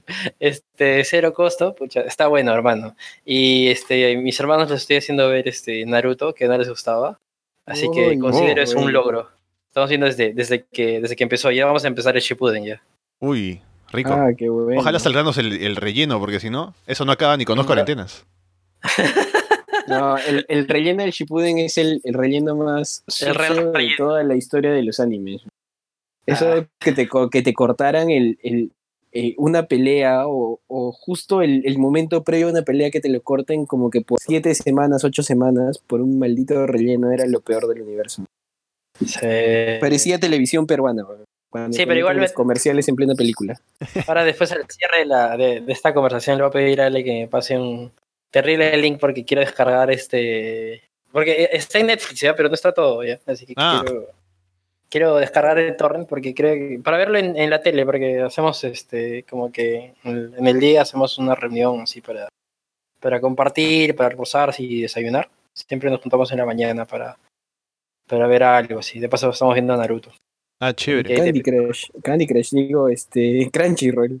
Candy Crush, Sí. puta, no, no seas pendejo. Me, me confundí, me confundí. Sí, ¿Tienes aplicación, ¿tienes aplicación del Crunchyroll para, para bajarlo en la, en la tele? Sí, sí, sí tiene. Ah, chucha, lo voy a bajar. Está bien, buen dato. Y sí, esas son mis recomendaciones de tío viejo. O desfasado. Pucha, había estado viendo The Big Bang Theory. Este. Hace tiempo estaba con ganas de verla de completa porque, o sea, creo que he visto toda la serie, pero nunca en orden y nunca de. Nunca como una serie, ¿no? Así súper seguida. Y bueno, he estado viendo esto. Después he estado jugando un montón este. Eh, Pictionary, Tutti Frutti, cosas así. Ala, qué emocionante, tío. Puta, hermano, tú eres, de los que, Catán. tú eres- tú eres de los que dice va a jugar Ludo y es todo un gamer, weón. No, Ludo, el Ludo sí no lo he jugado mucho, pero puta, he estado jugando Catán. No sé si alguna vez han jugado Catán, juego de mesa. No, papi. Pues tiene una versión en línea que es buenísima, es un caga de risa. Que es, de hecho, la jugué un par de veces con el, con el chino, con el chino Sawa. Y, y bueno, también con gente del trabajo he estado jugando Pictionary y cosas así, puta, que, que cagándonos de risa, ¿no? Porque, puta, pues son juegos súper simples, pero bastante amigables con todos. Mm. Bueno, yo lo que he estado jugando es. eh, hay este juego que le comentaba a Yuri el otro día que se llama eh, Darksiders. Que es, es un juego Bueno. medio antiguo. Que es como un, un God of War, pero así medio, medio bamba, ¿no? Pero. Es como combinación del God of War, el God of War de Play 2 Por bamba. con, con un Zelda, o sea que tiene como que acertijos y, y puzzles y demás. Es interesante, ¿ah? así que me, me, me he entretenido ese juego durante buen tiempo. Y también, bueno, viendo animes, ¿no? Estoy avanzando con lo que había dejado pendiente, que era eh, Monogatari Series, ¿no? Que son varias, eh, varias temporadas, así que estoy avanzando con eso. Y ya luego me meteré a ver cosas más largas, como por ejemplo, quiero terminar Gintama, también eh, Yu Yu Hakusho, que no lo, nunca lo vi, así que de pronto, Caballeros del Zodiaco, ¿no? Completo, así que aprovechando la cuarentena, a lo mejor me, me dedico a esas cosas también. Y claro, hemos estado jugando también el Dauntless, ¿no? Que luego Papín se, se desapareció. Ah, sí, sí, sí. ¿En qué, en nivel van? Ya, Estoy en 20, nivel 20. 20. 20, papi. Ah, pero ya no, no se han disparado tanto. Yo estoy en 19. Me quedé en 19. Ah, tranquilo. Ah, está, pues. Qué lo vicioso. Este. Pero sí, es que la verdad es que me dijeron, puta, no puede ser que tengas este Monster Hunter y andes jugando Dauntless. ¿no? ¿Qué te pasa? ¿Qué tienes en la cabeza? Y puta, me cagaron con eso. No, mentira, este. Pero no, fue- ha sido un tema De gente de- que no sabe ahorrar, pero dile, es cultura del ahorro.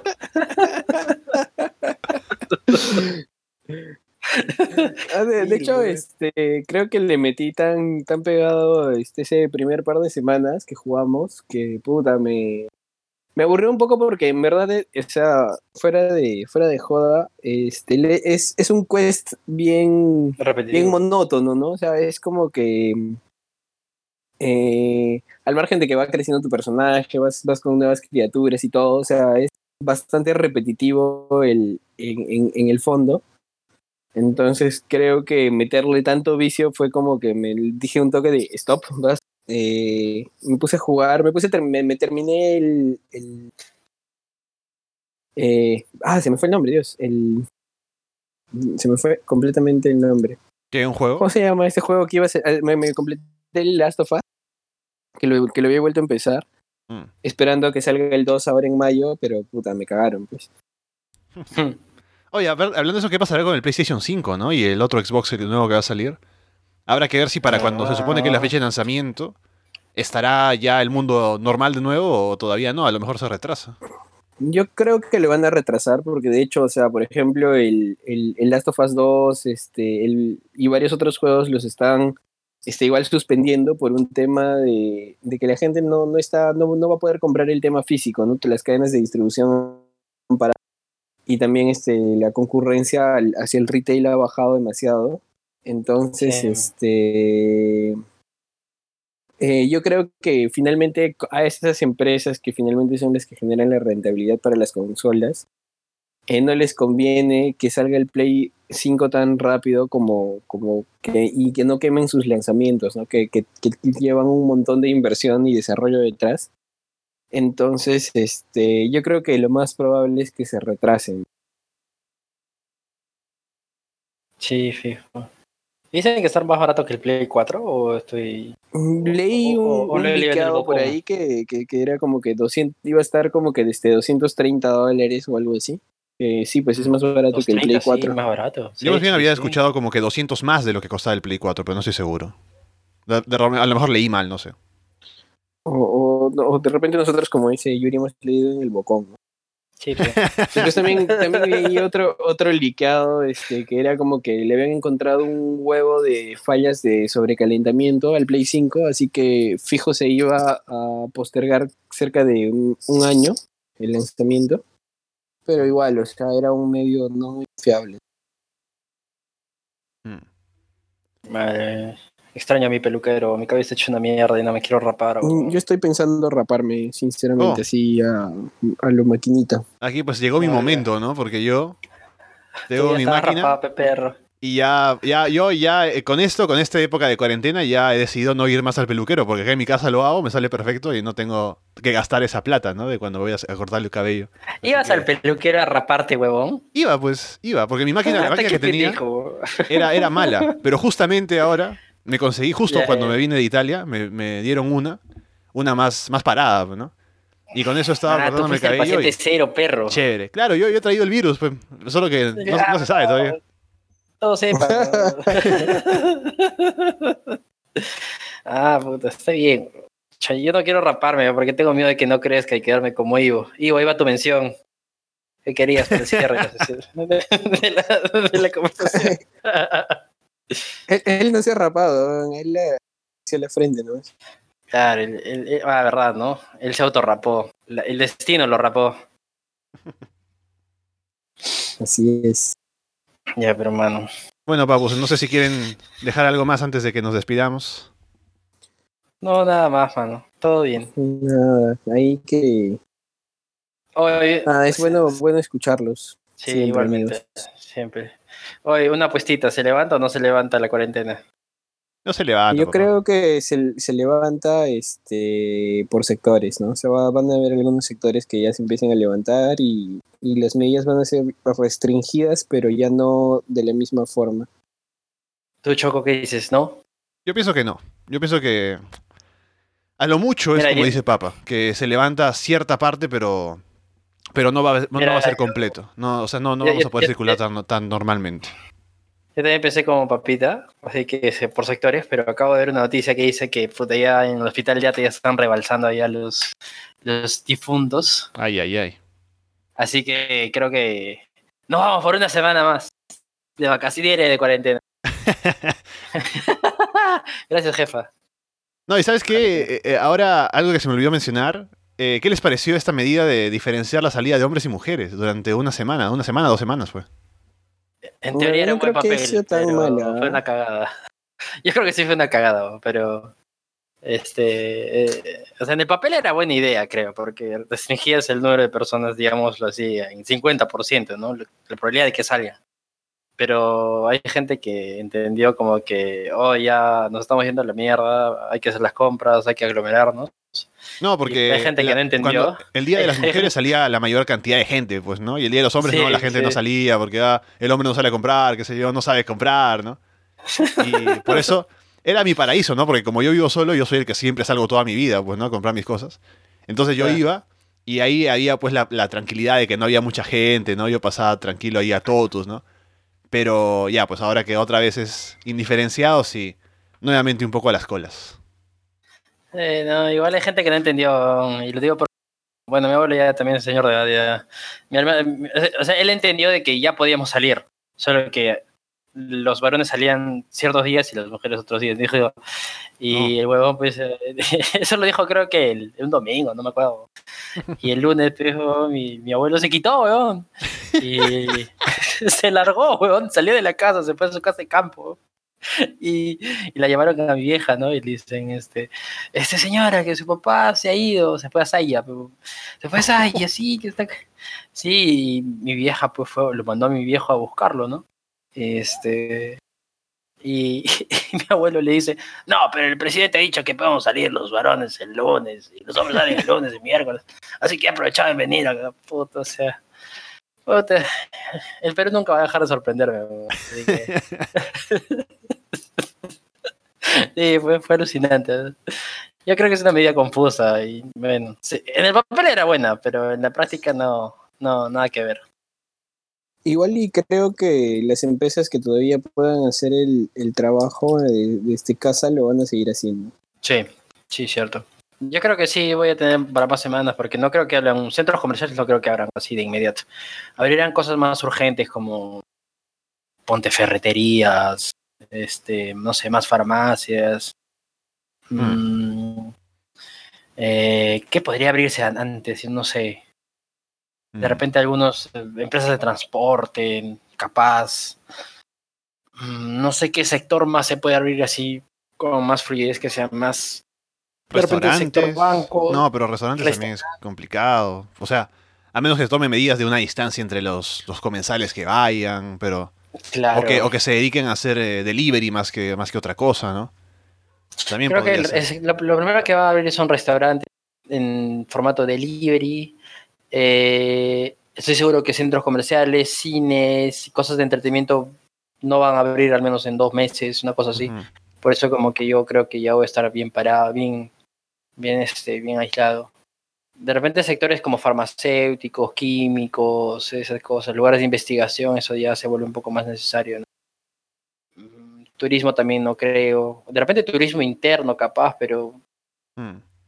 Igual es no sé, no complicado. se me ocurre, ¿ah? No se me ocurre ahorita, tendría que hacer una buena pensada, pero creo que, yo creo que nos vamos una semanita más al menos. Así es. Pero vamos a ver qué dice, pues, este, Vizcarra. Luis Carrita. Vizcarrita, papá. Está bien, hermano. Bueno, con eso dicho entonces podemos ir cerrando el programa. Ha sido un nuevo episodio de casualidades. Episodio número 11, por cierto. Que ni siquiera hice la entrada, ¿no? Porque esto es... Así salió, en crudo, así como, como estuvimos, pero bueno. Seguramente habrá otra nueva reunión más adelante, así también igual.